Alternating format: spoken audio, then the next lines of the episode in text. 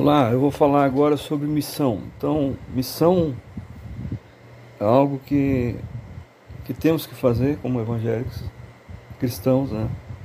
Mediante a expansão do cristianismo, já a Igreja Católica fala das, das novas comunidades, nada a mais do que as comunidades evangélicas também.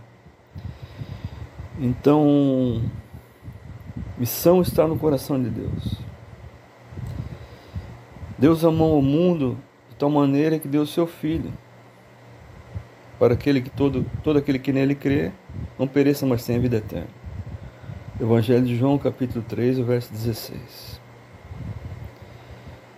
Ide por todo o mundo e pregar o Evangelho, esse Evangelho a toda criatura, para que todos sejam salvos. Então, versos assim da Bíblia, que eu falei assim por, por lembrar, eles têm uma, uma força de, de, de expansão, de difusão para a conversão daqueles que não foram ainda, começarem a se converter dos seus maus caminhos. O pecado, por exemplo, da bebida, da droga, a prostituição, a adivinhação, a feitiçaria, a orgia, que é a prostituição, todos esses pecados, o crime, a violência, né?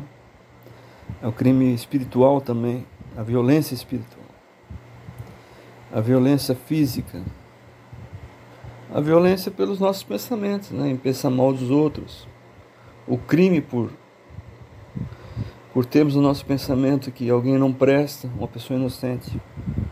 Somos pecadores ainda, não somos perfeitos, mas estamos nos convertendo.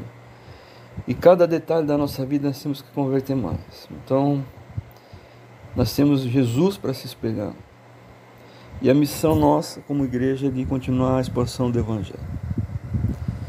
Nós temos que pregar para todos quanto possíveis, para que a profecia do Evangelho se cumpra, para que todos ouçam esse Evangelho né, do Reino, então chegará, chegará ao fim. Então, depois desse esse Evangelho ser ser pregado em todas as nações, em todos os lugares do mundo, em todos os cantos, quatro cantos da terra. Então chegará ao fim. Então aqueles que ouviram ouviram a pregação do Evangelho. Então quando a gente evangeliza, a gente está ajudando essa difusão, a difundir isso, solidificar, fixar, soldar, porque as pessoas ouvindo elas vão se comprometer. Não é bem lavar as mãos, mas as pessoas têm que decidir, elas têm a liberdade de Deus para escolher. Depois um dia vai vir, virar a justiça divina diante de todos. Conforme os estudos do livro do Apocalipse, em Mateus 24 nós vimos a, uma escatologia de catástrofe terrena. É desde o princípio, são diversos versos na Bíblia que se fala desde a fundação do mundo. Jesus estava com o Pai desde a fundação do mundo, Ele nos escolheu desde a fundação do mundo. As coisas que vão acontecer até o final, desde a fundação do mundo assim por diante. Então, existem lugares difíceis para se fazer missão, onde o Espiritismo pode estar impregnado o Espiritismo de, de que destrói as famílias, que é baseado na feitiçaria e na, na idolatria. Esse feitiço esse feticismo, falei, ah, essa obra da, da, da feitiçaria, ela está envolvida com uma coisa que são, são chamados de, de idolatria. Esses falsos deuses de, que se envolvem na feitiçaria são identificados.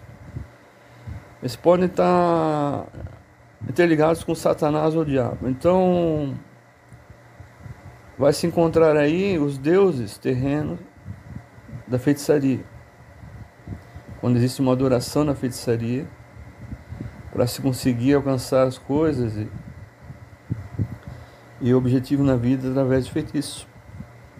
Então, o nosso Deus é Jesus. É o que o Criador que se manifestou em carne. Ou então o Espírito de Deus, o Espírito Santo. Ou o Criador, então. por exemplo, no estudo da Trindade. Quando se pensa que o Espírito Santo não é um Deus ativo vivo, quando se pensa isso, ou que Jesus não tem parte na, na, na identificação terrena como um Criador ativo hoje, mesmo assim existe o Criador e o Espírito de Deus ele, ele é uma, uma identificação bíblica da criação, da manifestação da, cria, da criação. Ele é o Criador. Mas quando não se pensa que o Espírito Santo é, é assim, existe o Criador do universo, o Criador que fez todas as coisas, o qual o salmista pede, uh, suplica a ele para que o ajude. Então, indiferente como esse Criador é. Depois a Bíblia vai falar que ninguém nunca viu a Deus ou ouviu. Uh, são alegorias e figurações simbólicas. Mas esse Criador que nós cremos, que às vezes se coloca como trindade no estudo bíblico, eu e o Pai somos um e existe outro Consolador e tudo mais, batizando em nome do Pai, do Filho e do Espírito Santo, que isso é o cristianismo. Nós temos esse Criador, mesmo que seja só o Espírito Santo, um intermediador entre os homens e a terra. Nós temos esse, esse ser, que é o nosso Criador, que, que, que organiza a terra tudo mais por nos ajudar a fazer a missão da expansão daquilo que é o cristianismo, que continua da obra do Criador. Então, a nossa missão é continuar a pregação do Evangelho. Então, existem muitos lugares difíceis de se pregar, por causa ainda da, da, da, da parte humana, as pessoas têm, têm dificuldade de aceitar, às vezes, o Evangelho, dificulta quem evangeliza.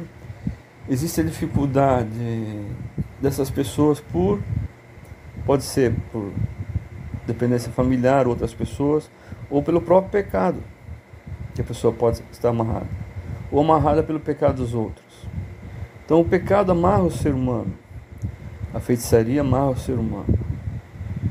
O fruto do pecado, o, é, por exemplo, o que está em Gálatas 5, o ódio, a inveja, a raiva, a ganância, o orgulho, o orgulho, o egoísmo.